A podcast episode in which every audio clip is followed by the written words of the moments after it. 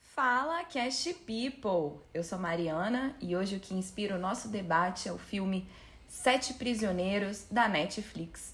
E para isso eu chamei quem? Eu chamei ele para debater comigo. Quem é? O prisioneiro. O prisioneiro Dieguinho. Sim, Tudo em paz por aí? tudo em paz. Então bora lá para falar desse filme brasileiro que estreou na Netflix agora em novembro.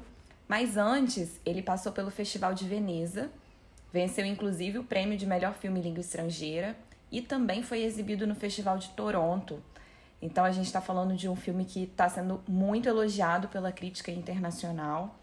Inclusive um filme que estava cotado para ser o representante do Brasil no Oscar agora de 2022.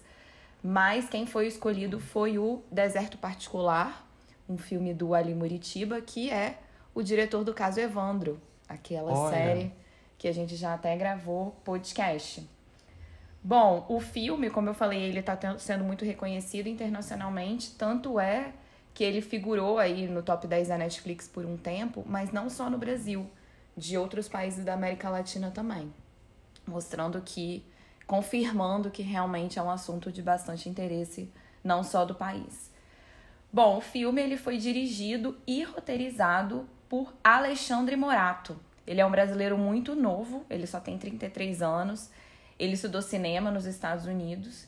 E isso aqui você vai bolar, Diego. Vou te dar uma informação que eu acho que você vai gostar.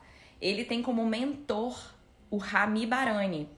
Conhece? Lembra, Não. assim? Tem nem ideia? Nem ideia. O Rami Barani é o diretor do filme O Tigre Branco, que a gente também questionou. Hum. E eu achei que depois de descobrir isso, eu descobri isso depois de assistir ao filme, eu achei que tem uma pegada, mas não vou me adiantar não, calma. o Alexandre Morato, ele já fez vários curtas, mas ele ficou conhecido mesmo pelo primeiro longa-metragem que ele fez em 2018, que se chama Sócrates. E, inclusive, Sócrates foi muito elogiado também pelo, pela crítica internacional. Ele foi indicado ao Spirit Awards, que é considerado o Oscar do cinema independente.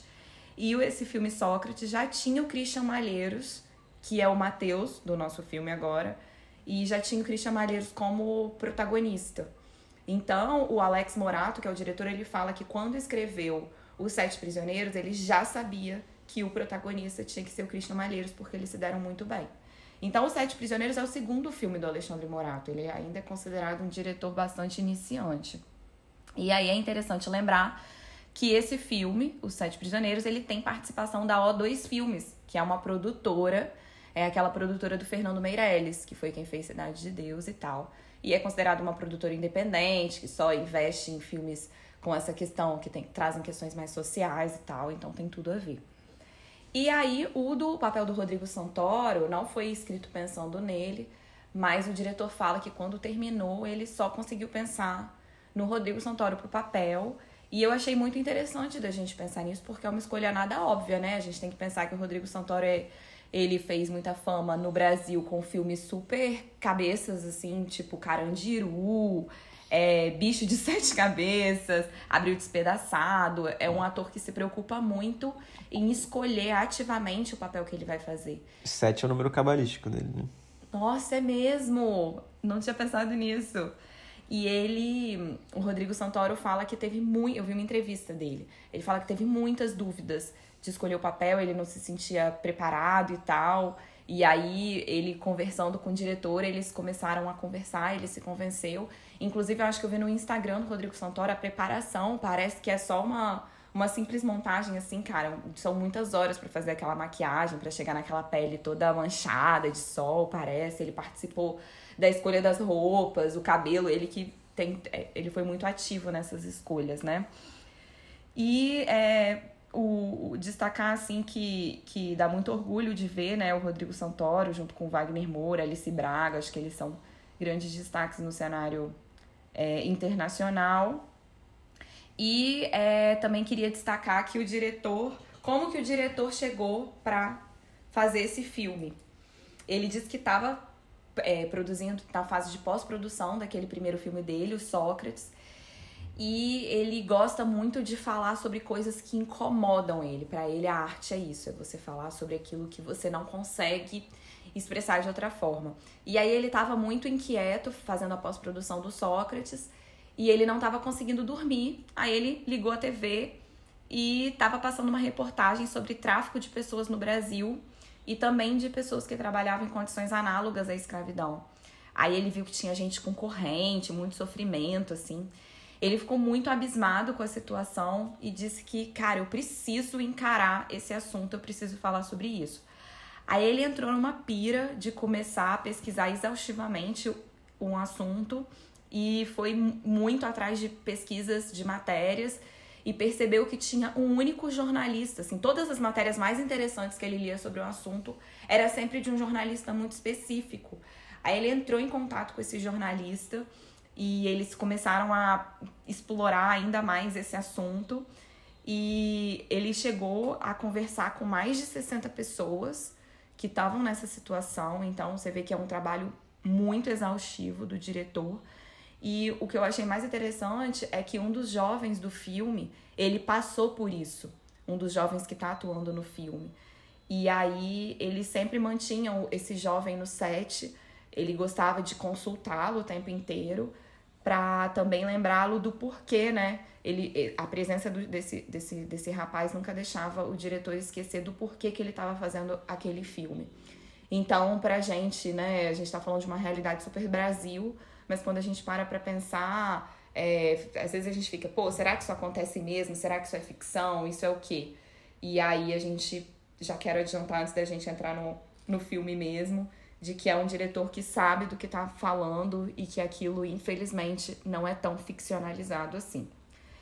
E aí, Diego, antes da gente prosseguir, eu só queria dizer que eu tenho muito orgulho de falar de filme nacional. Acho que é só a segunda vez que a gente fala aqui, mas quando eu vi esse filme e gostei, eu fiz muita questão de trazer para o debate, porque principalmente no atual cenário que a gente vive, em que a distribuição e produção de filme está cada vez mais prejudicada, até um pouco sabotada pelo governo. É, eu acho muito importante a gente valorizar e falar de questões que são tão, tão nossas. O Rodrigo Santoro, inclusive, em entrevista, ele fala que a produção cinematográfica brasileira ela tá sobrevivendo graças ao streaming. E, inclusive, eu quero fazer uma retratação, porque quando a gente discutiu sobre o Três Verões, o filme que tem a Regina Casella, da Sandra Kogut, a gente falou dele ano passado, é um filme que, inclusive, tá no Telecine muito legal. Quem quiser assistir depois ouvir o que a gente discutiu. Mas lá você me fez uma pergunta se você se eu achava que é, os streamings poderiam trazer mais incentivo para a indústria brasileira. E eu falei, falei que eu era muito pessimista e achava que não, que eu não imaginava isso. Mas pouco mais de um ano depois dessa minha opinião, eu vejo que as coisas andaram de um jeito completamente diferente, assim, felizmente, né? Então, a Netflix é um exemplo de que tem, tem investido tanto em série quanto em filme, dando dinheiro mesmo para a distribuição dos filmes brasileiros e até trazendo para o catálogo da Netflix filmes antigos, sabe? Do Brasil. Então, hoje, é, assistir a filmes brasileiros, graças ao streaming, tá, tá, tá sendo possível, assim. Então, queria trazer essa reflexão. Você ficou com alguma dúvida? Quer falar sobre alguma coisa? Não, devolve meu documento aí. Só depois do podcast. Bora tá. pra sinopse? Tá bom. Em busca de uma vida melhor, Mateus, Cristian Malheiros, um rapaz humilde de uma cidade pequena e outros jovens aceitam trabalhar em um ferro velho em São Paulo. Porém, todos logo percebem que foram enganados e caíram em uma rede de trabalho escravo. Olhando para esse cenário, Mateus decide se unir ao seu captor, Luca, Rodrigo Santoro, mesmo sofrendo com grandes conflitos morais. Temos uma sinopse, já começa falando o início do filme, conflitos morais. Boa sinopse. É, essa foi interessante. Me conta aí, Diego, esse filme da Netflix, como que ele chegou para você? Como foi sua experiência assistindo? E te trouxe alguma reflexão? Me fala sua relação com, com o filme brasileiro. Conta aí um pouquinho da sua experiência. Chegou pela TV mesmo, assim, eu vi na Netflix. Mas eu tenho a minha experiência com o brasileiro, eu acho boa, eu gosto de ver filme brasileiro. Mesmo, mesmo os filmes é, não tão brilhantes, mas eu também gosto, assim, acho que tra traz muito traz uma óbvia familiaridade, né? Trata do que a gente do que a gente é, do que, do que a gente das nossas mazelas. Eu acho que o sistema o cinema brasileiro ele tenta de certa forma trazer sempre um, um, um aspecto dos conflitos que a gente tem aqui, sejam sociais e todos os outros. E eu creio que que a gente que não falta é conflito para a gente tratar aqui. Então é muito rico nesse aspecto. E acaba sendo também como uma forma de, de produção de, de arte também que envolve mais uma questão social e até pelo perfil dos, dos, né, dos cineastas brasileiros e quem busca fazer, fazer arte cinematográfica no Brasil. Então, assim, eu tenho. Eu gosto demais de filme brasileiro. Todo, acho que, acho que a galera é heróica fazendo, fazendo o que faz. E esse filme específico? Esse específico me toca muito porque é uma questão que é, é, é beira, beira o, o, inacreditável você pensar que uma, que uma pessoa pode ser sujeitada a isso. Né? Isso que eu falo é, é o trabalho escravo, né? como citado na, na sinopse, na introdução, condições análogas à escravidão, isso é, isso é crime, né? e isso é comum. Isso é feito com brasileiros, isso é feito com estrangeiros no Brasil, de povos de refugiados, de povos que, que vêm para cá buscar algumas condições melhores e acabam caindo em ciladas assim que a gente realmente a gente acaba sabendo porque eu já tive contato com diversas matérias a respeito disso e você vê que as situações são assim situações degradantes né é, dormitórios que as pessoas não podem sair violência é, apreensão de documentos geralmente locais afastados e uma dívida eterna que nunca nunca se acaba.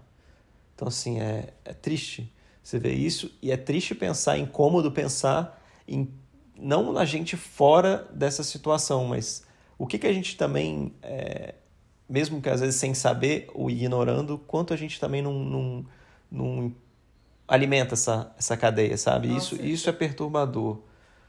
E só para concluir, falando, isso também é utilizado não só para o trabalho, né, esse trabalho, essa mão de obra mesmo, no caso do filme é um ferro velho, mas também muito acontece muito com relação às mulheres e, e a a questão da, da exploração sexual também, da mesma forma, né? Você faz que um trabalho vai ser se a pessoa vai receber tanto para fazer uma, uma, outra função, a pessoa sai de casa, geralmente são pessoas de fragilidade social, né, de áreas de fragilidade, que não têm amparo nem apoio, não tem uma rede de, que, que possa tipo, é, dar uma orientação para ela, e a pessoa se vê completamente perdida em outro lugar, às vezes em outro país, sabe? E isso é retratado no filme também é, você falou sobre essa questão da, da realidade, e aí eu tava vendo uma matéria que em 10 anos para cá, de 2010 a 2020, aproximadamente 20 mil pessoas foram resgatadas da condição análoga à escravidão. Então, para muita gente que estava se perguntando se isso é mesmo uma realidade Brasil, sim, isso é, isso é noticiado. É bom falar que o diretor não se inspirou em nenhum caso real específico, já falei que ele se utilizou de vários casos de notícias verdadeiras, e eu gosto muito como ele quer abordar esse assunto e fazendo questão de enfatizar que é muito presente ainda na nossa, na nossa realidade. Então, eu trago aqui uma cena de quando o Mateus vai atrás das pessoas que estão no porão, e aí a gente vai entendendo. É, né, ele começa a descobrir sobre a questão do tráfico de pessoas, e a gente também, como espectador. E aí ele pergunta pro Luca se tem muita gente nessa situação. E o Luca responde que o suficiente para manter a cidade de pé. Isso me marcou muito, né? E aí eu faço esse, esse link com o que você disse do quanto a gente não faz parte dessa cadeia. Mas antes de avançar para esse assunto, eu queria destacar que eu fiquei muito impressionada com o filme, porque é um filme de estudo de personagem, a gente vai descobrindo sobre a vida deles. Eu acho que ele traz um arco complexo pro Luca e pro Matheus. E eu fiquei muito impressionada como que o diretor consegue fazer isso em tão pouco tempo, porque a gente está falando de um filme de uma hora e meia, um filme sem muitas falas. Então eu fiquei bastante, é, assim, chocada como que ele consegue trazer tantas questões em tão pouco tempo. É, teve, eu vi gente falando que achou que o ritmo é um pouco lento. Eu discordo, eu achei que. Eu não vi o filme passando, eu achei muito rápido.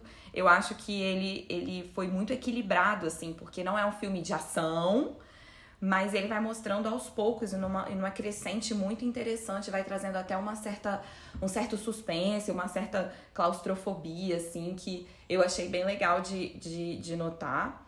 Também queria destacar a questão do tema, né? É um tema muito denso, é um tema que dói pra gente ver, que é no nosso país. E o, fi o filme eu achei que ele não dá muitos alívios, assim, né? A situação vai só se estreitando. E eu gosto porque o filme ele não quer ser apelativo também. Então, ele trata de um assunto muito difícil, é óbvio que por si só o tema ele já traz um sofrimento, mas ele não fica é, no, no, excessivo, sabe? Ele não fica querendo explorar o, a miséria, é, por mais que ele mostre é, o, as, as coisas como acontecem. Nem precisa, né? Até porque a violência, ela não é tanto explícita, assim, ela não é tanto física. Para mim, ela ficou muito mais no campo da ameaça, na iminência de que algo pode acontecer com eles. A gente fica, meu Deus, é agora. Ou com a família deles, né? Fica muito nesse campo do, do, do brincando, assim, com a gente do que pode vir a acontecer. E tem até um, uma violência e uma tensão no olhar dos personagens. Então, eu queria destacar já como que a atuação deles foi muito interessante, tanto do, do, do Christian, que é o Matheus, e do Rodrigo Santoro, assim. Eu achei muito bom ver os dois em cena e o, o Rodrigo Santoro, para mim, tava. Eu, o Christian foi muito elogiado, mas o Rodrigo Santoro, assim, me pegou de um jeito que eu não estava imaginando vê-lo é, num papel tão carrasco, assim, e e, e, parece que ele é o Luca, né? O, o, o, o é, é, às vezes o, o, um ator famoso é tão. Você consegue ver o ator, né? E ali eu não vi o Rodrigo Santoro, eu vi o Luca realmente. Então, é, eu destaco a atuação e com certeza toda atuação representa sempre um bom diretor também, né? Sem dúvida, a atuação dele ficou brilhante. Ele fez um, realmente um personagem que você consegue. Você consegue sentir a falta de empatia total que ele tem pelo, pelos outros. A ideia também é uma ideia maior de que ali as pessoas estão sendo, são, estão, estão sendo desumanizadas, né? E quem também faz parte dessa cadeia de desumanizadora, de certa forma, também perde a sua própria humanidade, porque você vai vendo que ele vai que ele não é uma pessoa, você não vê um alguém que está tá se sentindo bem com a sua própria existência. Você vê uma, uma existência sofrida ali, tipo, embora ele esteja numa posição de opressor, mas você vê que tem coisas acima dele, ele só faz parte de uma engrenagem, então ele também presta papel, dá, a gente vai construindo, vai vendo que ele também já foi aquilo dali, sabe? É uma ideia de, de construção. E, e que a vida dele, cara, não é grandes coisas, sabe? Tipo, não tá, a vida dele não é, não é não deixa de ser tão miserável quanto a vida daquele, daqueles prisioneiros. No fundo, ele também está preso nessa, nessa engrenagem eu acho isso fantástico também do filme. É, essa ideia, primeiro, de que não é um filme de vingança, assim, ele não é panfletário. É, ele quer mostrar isso mesmo que você falou, que é o ciclo. E é por isso que eu acho que ele consegue trazer essa complexidade de toda a questão. Então ele não fica focado na exploração dos meninos, do que acontece. Ele quer mostrar a lógica dessa exploração. Então, para mim foi uma, uma grande surpresa, porque o filme ele não quer ficar só ali no suspense, ele quer mostrar pra gente essa natureza cíclica do sistema, né? Então ele sai do, do filme de ação, filme denúncia, para ir pro, pra jogar na nossa cara esse aspecto ético e moral da coisa toda. E também eu gosto quando ele traz a complexa, complexização do tema e dos personagens. Então, ele sai daquela limitação da abordagem mocinho bandido, que o início do filme me, me pareceu que seria isso. E mostra o personagem evoluindo. A gente vai evoluindo ao longo do filme junto com o personagem. E talvez querendo mostrar um pouco do que você falou, que em certa medida, talvez todos sejamos vítimas e, e, e opressores e oprimidos por esse mesmo sistema, né? Aí eu queria trazer essa ideia de que do quanto a gente vê ou não quer ver, porque eu destaco aquela cena de que eles vão para uma parte externa do ferro velho e eles estão desesperados ainda. O Mateus ainda é um dos prisioneiros lá no, como os outros meninos. E aí acho que é o Nando que fala, o Rodrigo Santoro fala assim, ó, Aí eles mostram os prédios em volta e fala: pode gritar que ninguém vai te ouvir, pode gritar socorro, que tipo, é uma ideia assim, ninguém tá aí para você. Então, talvez o filme tenha, tenha tentado mostrar pra gente como a gente tá muito perto dessas questões, tá muito debaixo do nosso nariz e a gente não vê ou não quer ver tudo isso é, do alto das nossas pequenas prisões, né? Porque hoje a gente fica enclausurado também atrás do nosso, dos nossos 10 metros quadrados de apartamento e cada um olhando só para si e se aprisionando também na, nas nossas próprias questões. É, você viu alguma coisa relacionada a isso? É, você gostou da ideia de passar por outros tipos de exploração também? Porque tem um pouco disso, né? Você falou da exploração sexual que não é abordada, mas tem também. É, eu gosto muito como ele, ele mostra pra gente que não é só. Ele foge dos estereótipos, porque quando a gente para pra pensar ah, condição análoga à escravidão, eu, eu penso muito em, em, sei lá, pessoal que vem do, do Nordeste, pessoal que vem da área rural. E não, aqui ele mostrou uma pessoa que vem do interior de São Paulo, né? E mostra cada menino tem uma, uma situação diferente, eu acho legal trazer isso também. Mostra a exploração, é muito atual essa questão dos, das fronteiras. É, o Brasil tem recebido é, muita gente de fora, e tanto das fronteiras quanto tem, tem oriental, tem gente do Haiti, tem a limitação da própria língua, né, do francês, do sul-coreano lá. Passa pelo tráfico de pessoas, passa pela exploração na indústria têxtil, de confecções. Que, então, eu gosto que ele também mostra essas questões da exploração é, de forma variada Sim, eu acho atual. que ele põe muito a questão do, do essa ideia de trazer muito para próximo, porque é, é, é comum também a exploração, seja no, no, no do campo para o campo mesmo, de áreas de pobreza e exploração em, em propriedades para produção agrícola, né? que, são mais, que são mais afastadas por natureza, mas ele mostra mais esse lado é, da exploração urbana dentro de uma grande cidade, que tem tudo ali, tem tem tem o Estado presente, o Estado não está não tá longe ali. Inclusive o Estado é retratado ali como, como conivente disso, né? Conivente que eu digo em reforma da polícia que ajudava a, a resgatar o, o, os prisioneiros e ameaçar as famílias para os caras não tentarem fugir. E tenta-se fazer uma ideia também da, da incapacidade, mostrar a ideia da incapacidade do Estado de fiscalizar essas situações, como a forma que eles burlam, né? Põe os caras para falar que estão fazendo uma entrega e tal, para não estarem lá presentes no momento da fiscalização. E como é difícil, como se você falar que você se resgatou de um 20 mil pessoas, né? Essas foram, foram resgatadas, mas é, é muita coisa, tipo, é uma realidade realmente absurda.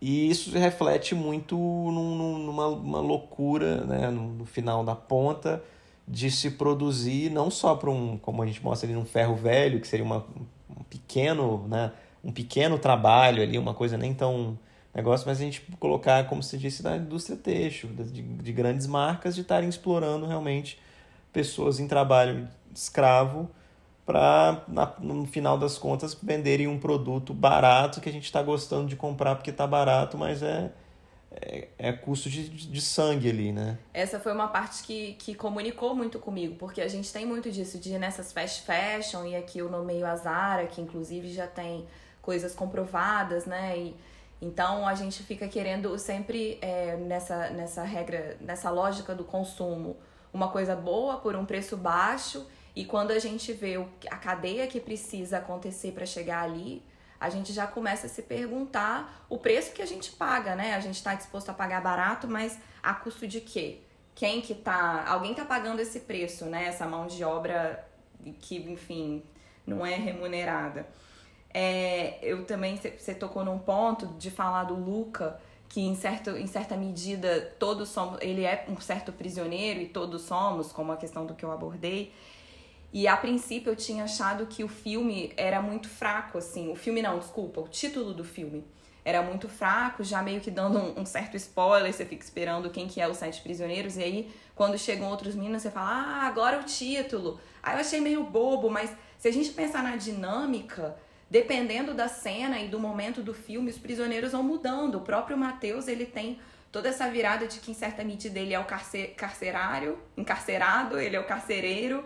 Então, à medida que o filme vai avançando, é, os prisioneiros vão mudando e fica nessa dinâmica muito cíclica. Sim, a visão do prisioneiro, o prisioneiro pode ser a gente também. Né? O sétimo ali é até uma, uma, uma alusão também à sétima arte. Quem está prisioneiro ali são os caras ali dentro da tela e a gente também. A gente está preso nesse, em toda essa engrenagem, a gente não está fora disso e o, e o, e o filme traz uma, uma, uma sensibilidade para mostrar isso também. Você não está não tá distante disso. Você pode, você pode ignorar, mas você está aí, você está você tá participando disso também. Você também contribui, contribui com isso. E você, você falou dessa questão, me veio uma ideia. Você parou para pensar no nome dos meninos? Eu fiquei pensando se o diretor quis trazer alguma conotação religiosa, assim, porque é Mateus, é, tinha o Samuel, Isaac, Ezequiel, o Luca, que é o Lucas, né? Mas que o nome dele nem é Luca, mas tem um. Ele foge um pouco disso. Eu fiquei me perguntando também se, se, se de repente ele quis passar Aí me, alguma me. Falta, me falta conhecimento é, bíblico para poder falar a respeito. é. Mas talvez tenha, talvez tenha sim. Me traz uma, traz uma coisa interessante também, você tocou nesse ponto da religiosidade, que mostra uma religiosidade é, de matriz africana do, do principal, né? Do, gente, fugiu o nome do menino? Mateus. Mateus. Que ele tem tipo aquele, aquele cordãozinho que eu não sei o nome, um colar que ele vai falando umas coisas, fazendo uns hum, cânticos bem, bem, tipo, de. Fica interessante ali no, no, negócio, porque demonstra também uma, uma outra crítica que vem também é a origem da, da exploração continua a mesma, né? Lucas pode fazer uma, uma, uma, analogia, uma analogia aí ao, ao, ao europeu, né? Tipo, um nome realmente de europeu e essa exploração em relação ao, ao negro, ao, ao, povo de origem africana, que continua sendo ali os negros e pardos explorados, tipo assim, na, ocupando as, os piores os piores cenários, os piores postos assim possíveis na, na, na, sociedade, né? E vamos dar uma virada um pouco aqui na mesa e vamos falar do da virada do cuidado do, do personagem principal que é assim, em certo momento o Mateus ele sai do mocinho, do herói, talvez herói dos meninos, né? A gente fica com essa expectativa. Líder. Ele sai da liderança da resistência, né? E passa por uma certa liderança para manter do jeito que tá. Você sentiu o que nisso, assim? Você acha que ele virou, virou vilão? Que ele cedeu à ganância? É, porque eu vi algumas críticas é, meio que voltadas para isso. Como que você enxergou essa parte do filme? Para mim, o filme ele faz um, um caminho de, de, de ciclo, realmente. Né? De, de como as coisas se retroalimentam. E como a luta com, com relação à sobrevivência mesmo, quando você está dentro de um sistema que é completamente é, desigual, desproporcional, e que você é colocado por uma questão, volto a dizer, de sobrevivência, você é colocado contra você mesmo. Você tem a opção de continuar sendo só só parte de um, de um só no, no, na base da pirâmide, sendo oprimido, como você pode ter alguma relação, alguma proximidade com o seu opressor e passar também gozar de certo de certo poder acima dos demais e também passar a ser um opressor. Você passa a ser oprimido e, e opressor, você ganhando como se fosse uma como se fosse uma ascendendo na hierarquia, né, dentro do, do, dessa dessa organização. Isso é mostrado de forma muito clara. Mostra que o que o Lucas já foi aquilo dali, que ele foi crescendo, que ele não era nada e hoje ele é um pouquinho acima, que é nada nada além do, do da figura do Capitão do Mato, sabe? Era ideia assim, a Capitão do Mato não eram é, seres que estavam ali do é, o irmão do cara, do dono da fazenda, que, que não, eram escravos ou, ou é, filhos de escravos com, com, com, com, homens brancos, povos escravizados com homens brancos, que ele tinha algum, algum grau de, de, de, de chance ou de, de repente, uma, uma distinção, saber ler ou, de repente, saber alguma coisa além, ganhavam da confiança disso e passavam a trabalhar para, para, para o sistema, né? contra os seus. Então o sistema joga você contra você mesmo. É, é, como, é como você pensar o, também a ideia da polícia. A polícia também trabalha no final das contas, matando os seus, porque a polícia não vem da elite. Você botar a polícia que faz o trabalho mesmo de, de, de rua, né? A PM não é o, o, o quem, quem tá te protegendo, sabe? Assim, é, ele tá matando, às vezes, o, as pessoas da comunidade dele mesmo, me morrendo também. Se você pensar da polícia que mais mata e mais morre. E é um detalhe interessante dessa questão, é que eu estava vendo isso essa semana até. A ideia de, de da criação da, da, da, dessa ideia da vigilância e da proteção patrimonial dos, dos exploradores, ela se deu no Estado para garantir o, o, essa propriedade essa, e essa incolumidade dos, dos, dos nobres, né, dos, dos que estão no, no, topo da pirâmide, tanto que a polícia do Rio de Janeiro tem um, tem um negocinho que é uma cana de açúcar e um café. Ou seja, a proteção era dos nobres contra a mão de obra e contra qualquer tipo de levante né, em relação a isso. E isso se dá na figura do Capitão do Mato, que é o que ele se torna, que é o que o Luca é e que o, e que o Mateus se torna. Ele não tem muita saída ele continua sendo o, o escravo, ou tentando fugir, tentando arrumar um levante, né? botando a sua própria vida e a vida da sua família em risco, ou ele ganha alguma coisa a mais, passa a ter um pouco mais de liberdade, prestígio, pode gozar de alguns outros. É, é, passa a ter um pouco mais de liberdade, de certa forma, porque eles eram prisioneiros, aí ele passa a poder sair, acompanhar, né? E até momento de deleite dele lá, saindo, bebendo com, com, com o Luca. Ou ele fica, continua ali na, na mesma merda. Então, assim, é difícil criticar também. Pois é, eu tendo muito a concordar com você. Eu acho que é um. É, eu li algumas críticas a respeito disso, de que tentaram vilanizar o Matheus, mas eu discordo, eu tendo um pouco mais a concordar com você. Eu acho que para mim é um dos pontos altos do filme, e é uma das partes do filme que me lembra justamente o Tigre Branco, porque foi o que o filme Tigre Branco a gente questionou e a gente falou muito sobre o final do filme que é você saber jogar o jogo. Eu acho que aqui é a mesma coisa. Então, a gente está inserido em um sistema é, e, e, que vence o melhor, né? Ou sobrevive, né? É difícil falar o que vence, mas é aquele que entra no jogo e aprende a jogar com as regras que estão ali impostas para você. Então, a gente está num contexto de neoliberalismo que vem de sempre uma ideia de que a gente que tem escolha, tudo depende de você, você tem sua própria autonomia. Mas será que foi o que você falou? Será que o, o, o Matheus fez de fato uma escolha? Será que ele tinha realmente uma escolha? Ele tinha opção? Porque ele poderia ter matado o Luca? Ele poderia. O amigo dele, o mais revoltado e tal, falou: vamos matar ele. Aí ele fala assim: ah, é? Você vai matar o Luca? Mas você tem que matar a tiazinha do bar, você tem que matar o bandido, você.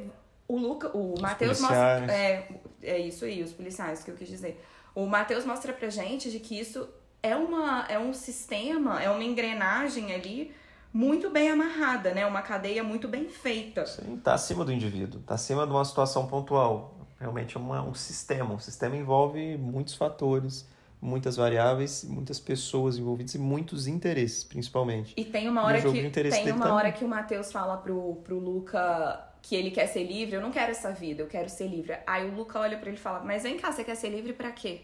Pra ficar nas misérias que você tá. Isso, tipo, é livre é pra isso, ser não... miserável, miserável né? não é livre. É. E outra coisa, se não for você, se não for você, vai ser outra pessoa. Não adianta, sabe? Então, eu acho. É, é, você falou sobre essa, essa questão do, do vilanizar o Matheus e tal. Mas eu acho que quando ele tenta. Ele, o filme não tenta vilanizar o Matheus, ele tenta mostrar toda essa cadeia e tentar principalmente mostrar o quanto a gente também não é vilão disso, né? O quanto a gente não está inserido nessa né, nesse ciclo que a gente falou. E outra crítica também que vem que vem sendo feita em relação ao filme, e aí vou querer saber sua opinião, é a tentativa, na opinião da crítica, de que tentaram humanizar o Luca. Por isso que o filme, na opinião desses críticos, seria fraco porque ele pega o vilão e quer, tipo, passar um pano. Olha só, ele tem família, ele tem uma justificativa. Isso pegou para você de alguma forma? Isso tirou um pouco do, do da força do filme? Eu vejo numa uma direção completamente contrária. Eu acho que isso traz profundidade à questão. As coisas não são preto e branco, não são as relações humanas, elas são relações de poder, elas são relações cheias de zonas cinzentas, né?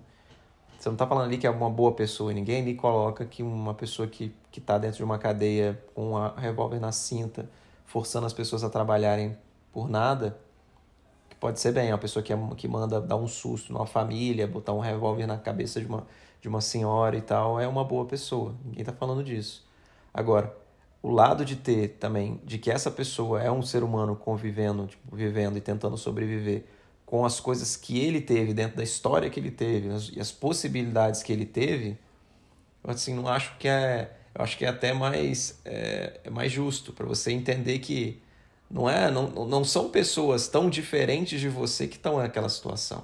Não são seres que vieram das profundezas e estão ali a gente tem que combater esse mal porque a gente tem que tirar essas pessoas más de circulação, não a gente tem que mudar é, é a forma de enxergar, é a forma de, do, do, sistema, de quebrar o sistema de como ele se autoalimenta. Porque vai mudar, vai ser o Luca, vai ser o José, vai ser isso o filme mostra. O menino que desde o início vai construindo, que é o menino que tenta proteger os outros, tipo, é uma construção bem feita do personagem do Mateus, e ele é justo, ele tenta é, usar a cabeça dele para tentar para que todo mundo fique bem e tal. Ele, você vê que ele tem um, um grau de, de de preocupação com os demais ele, ele não está pensando só nele, sabe? E, e ainda assim ele é cooptado pelo, pelo, pelo sistema, assim como o Luca foi. E o cara que é bandido tem mãe também, tem negócio. Nossa, eu ia sabe? falar justamente não, isso. Ninguém, é isso que eu falo, não sai de um, de um, de um buraco, não. São pessoas que, que, que, de acordo com as suas escolhas e com, com, as, com as oportunidades que têm, principalmente, elas vão caminhando e chegando àquele, aquilo que a gente vê depois de toda a construção como horrendo, como, como algo que tem que, tem que ser é, combatido. E de fato tem, mas daí é falar que passou pano, que é.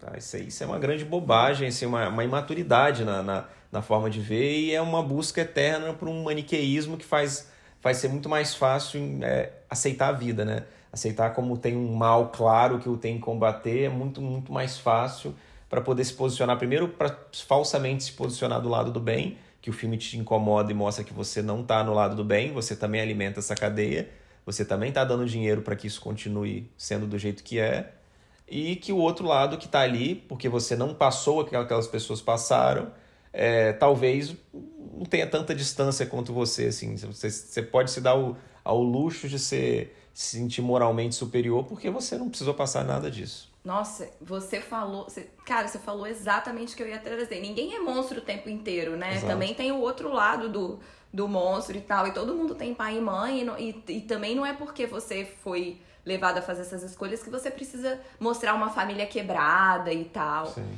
Eu, eu não quero mais. Acho que você falou perfeitamente. Eu só vou trazer um outro ponto.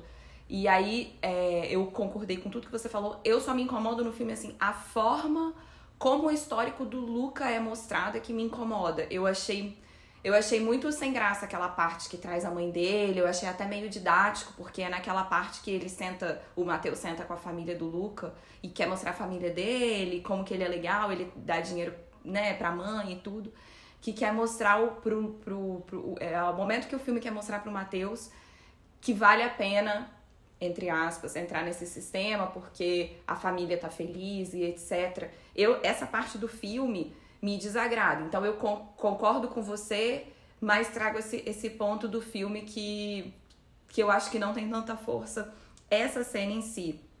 E também é, eu acho que o filme traz algumas metáforas muito explícitas. Lá no Tigre Branco você falou que eu não gosto de metáforas, que dá para entender as coisas. Eu acho uhum. que talvez tem um pouco isso, assim, é, quer ficar enfatizando a questão da grade, literalmente, é muito portão, barulho de portão. Tem a grade que separa os meninos mesmo, então a, câmera, ela nunca entra no quarto depois que o Matheus sai, da, sai daquela situação. Ela tá sempre mostrando a conversa deles por entre as grades. Então a gente sempre. A câmera nunca atravessa essas grades. Então tem umas coisas assim. É, muito ordinárias do filme, sabe? Muito gosto, didáticas. gostei bastante dessa ideia. Vejo por outro lado também. Gostei, gosto dessa ideia. Acho que a ideia de, uma ideia de deixar um negócio meio, meio claustrofóbico mesmo, assim, de, e de mostrar as cercas que, os, que nos separam. Eu tipo, sei, mas eu acho que o e, filme ele já vinha caminhando para isso, ele não precisa de toda essa, essa literalidade, assim. E o ponto de mim. vista também, né? De opressor também. A partir do momento que sai, ela não volta mais e você tá ali olhando de fora. Você tá olhando como o olhar do opressor que é o nosso. Né? Ele sugere, o seu olhar daí é o olhar de fora, é o olhar do opressor. Se você não está sendo oprimido, no final das contas, você está oprimindo alguém. É isso que o filme é, tenta colocar, trazer esse, esse, essa náusea para você. E em relação à família, eu acho que não. Acho que a ideia também é, é, é demonstrar o. é tentar não, não criar esse abismo entre, entre você achar que você é tão diferente dessas pessoas que estão que oprimindo e demonstrar que é um sistema que cria uma ideia de, de, de individualismo e de uma proteção dos seus. Você é, ou você se ferra, sabe? Tá ali sendo, sendo ferrado, ou você vai ferrar alguém para os seus interesses, os interesses das suas famílias, dos seus. Eu acho que mostra isso. Mostra aquele lado ali no final, ele era a ideia do, pô, a ideia inicial do, do, do Matheus ao sair do, da cidade dele e, e buscar emprego era dar uma vida melhor para a mãe dele. E a do Luca é a mesma coisa. É a mesma intenção. E o sistema que, que tem as próprias regras não faz com que você possa, para os que não têm oportunidade, possam escolher muito bem os caminhos que vão ser, vão ser trilhados. E quando você não tem liberdade, no final você é um prisioneiro. Por isso que o filme trata, acho que, muito bem dessa ideia de, de liberdade e, e de escolhas, de oportunidades. E, e eu acho que ele trabalhou o aspecto humano assim, muito bem. O filme, eu, eu gostei demais do filme. É, eu também, é, eu entendo o que você está falando, mas eu discordo, como eu já disse. O filme também tem pouca linguagem cinematográfica. Eu senti que ele tem as, os planos muito ordinários, sabe? Não tem nada muito diferente a fotografia dele não me traz nada de novo. É quase um documentário ali querendo mostrar como as coisas se dão e sempre o jeito mais comum de se mostrar realmente um filme. Então eu sinto, eu que gosto de cinema e tal, eu sinto um pouco de falta de ter alguma coisa um pouco original nesse ponto. E tem, eu achei o filme rodeado um pouco de clichê também. Tem a figura do policial corrupto que tá mancomunado com o dono do ferro velho o, o, o quem tá no topo da pirâmide tem que mostrar que é um político, né? Só que eu também fiz uma crítica, minha própria crítica. No momento que eu tava pensando para falar sobre isso, eu falei, cara, mas essa é a realidade do Brasil. E se o clichê. Se o clichê do filme for justamente o que o Brasil é, né? Então, como que você vai é, é, inovar, trazer inovação para a realidade brasileira se tem sempre essa ideia de que o poder ele surge do político que vai criando vários braços que vão atingindo a classe mais baixa da sociedade. Eu, eu não sei se tem muito como fugir disso. Talvez se a gente for para uma cidade de Deus, a gente tira o político e coloca o miliciano, um traficante. Não sei se tem muito, é, muito realmente como, como fugir desse clichê. E também tem aquela ideia de que, como você falou, todos eles estão tentando trazer proteção para a família. Isso é muito do Brasil também é, você faz isso por eles. A ideia de lealdade, inclusive queria trazer o destaque para a cena em que o político fala para o Matheus o que que destacou no Luca, né? Foi a lealdade dele, foi isso que fez talvez o Matheus se destacar daqueles outros prisioneiros. Sim. Então ele assobia a como se fosse um canina. cachorro, um amigo um amigo fiel, né? E o, um assobia pro outro, essa, essa ideia mesmo de lealdade canina. E aí, eu fazendo uma crítica minha, eu não sei o quanto o filme precisa. O filme brasileiro, talvez a gente tenha, espere sempre um bacural da vida. Porque esse filme, eu acho que o, que o grande plot twist dele, dos Sete Prisioneiros, é não ter nenhum plot twist. E aí a gente já pode ir caminhando pro final para dizer que a gente fica sempre, é agora que vão matar ele seja o Luca ou o próprio Matheus, né, na hora que o menino vai vai pegar, pede um cigarro e tal. Eu, eu gostei que o filme termina assim, olha só, nada vai mudar. Então, a, a resistência do filme, porque um Bacurau da vida, ele traz toda essa ideia de vingança, de que você consegue reagir ao sistema e de que você consegue vencer, e eu gosto muito dessa ideia. Mas o filme, o filme Sete Prisioneiros, ele quer trazer a gente mais para a realidade. Olha só, a gente não está vencendo sistema nenhum. A gente vai continuar inserido. E o máximo que eu vou trazer pro, pro Matheus é a marca que não vai sair no braço dele para ele lembrar o que ele fez, mas vamos continuar do mesmo jeito que tá e vai entrar o próximo e, e assim vai continuar. É isso, desde que Brasil é Brasil. Então, com esse final meio agridoce, de um filme bom, mas para uma realidade sofrida, quero saber suas notas. Bora? Bora para as notas.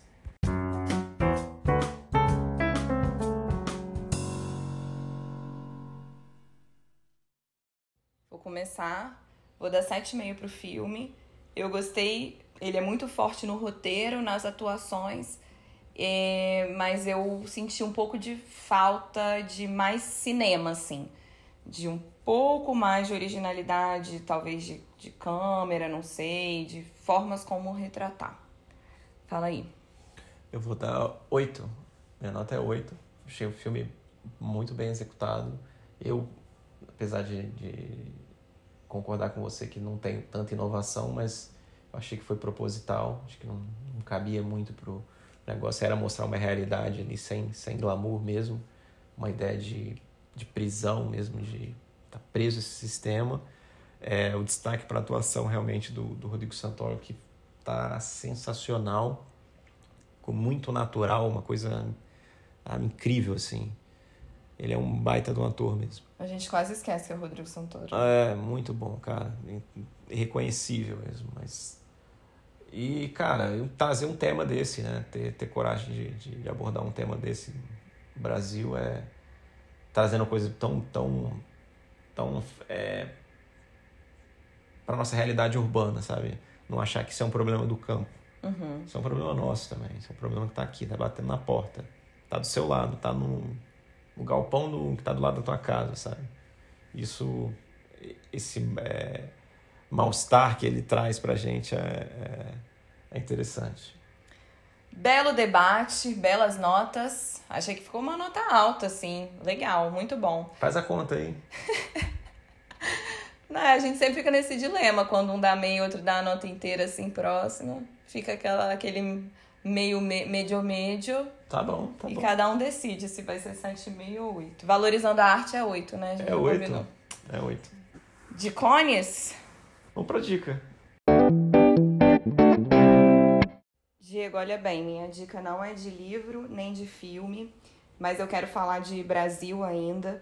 Eu tava num numa corrente de querer consumir todas as notícias que eu via pela frente. Então eu sou muito adepta a podcast, eu via ouvia podcast, opinião de notícia de vários de várias fontes diferentes de informação assim, mas eu em certo momento esse ano eu fiquei me perguntando se estava me fazendo bem e eu fiquei num dilema entre é, me informar, me alienar e eu, eu acho que eu tô começando a caminhar para um equilíbrio então eu queria indicar dois podcasts que têm me feito ficar por dentro do que está acontecendo, me informar, mas não pura e simplesmente pela informação. Acho que traz uma reflexão em volta disso.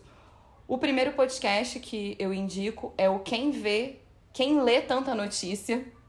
Ele é conduzido pela Tati Bernardi, uma roteirista que eu gosto muito e ele sempre pega uma notícia, é, ele é semanal, então são as principais notícias da semana, não é só Brasil, mas é, não é só de informar. Então eles pegam uma notícia que aconteceu e eles colocam a Vera Iaconelli para comentar, que é uma psicanalista que tem análises interessantíssimas, e o Tiago Amparo, que tem formação jurídica, ele mora em Nova York, então tem sempre é muito bem fundamentado assim o que eles vão é, dizer. Então eu pego para me informar do que aconteceu naquela semana com opiniões muito interessantes.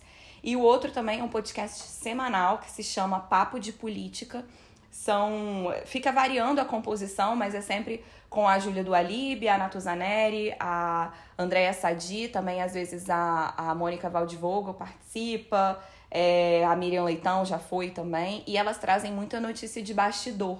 Então, é voltado para a política, é um meio que eu sempre cresci vendo muito falado por homens e elas entraram nisso de um jeito assim, elas trazem análises muito inteligentes, eu fico muito orgulhosa delas, sabe? E dá muita vontade de ouvir, e cara, elas são objetivas e elas faz, trazem análises de bastidor assim que eu acho que deve ser muito difícil de obter e sempre um fica sempre uma ideia meio de fofoca assim. É muito legal a forma como elas abordam a política. Então foi o jeito equilibrado do momento que eu estou consumindo informações de Brasil aí. Alguma dica Diego? Hoje eu tô sem dica então vou aproveitar essas que você deu hein? Então beleza. Filme questionado dicas de podcast já posso pegar minha identidade? Pode. Vai bater o, a fiscalização aqui, auditor fiscal do trabalho chegando. Fala que tá tudo certo. eu não preciso lavar prato. Não, aqui eu lavo porque eu quero. É. Tá liberado, gente. Vou liberar o Diego dessa prisão de podcaster. Pode ser? Tchau, gente. Tá tudo ótimo aqui. Fui, fomos!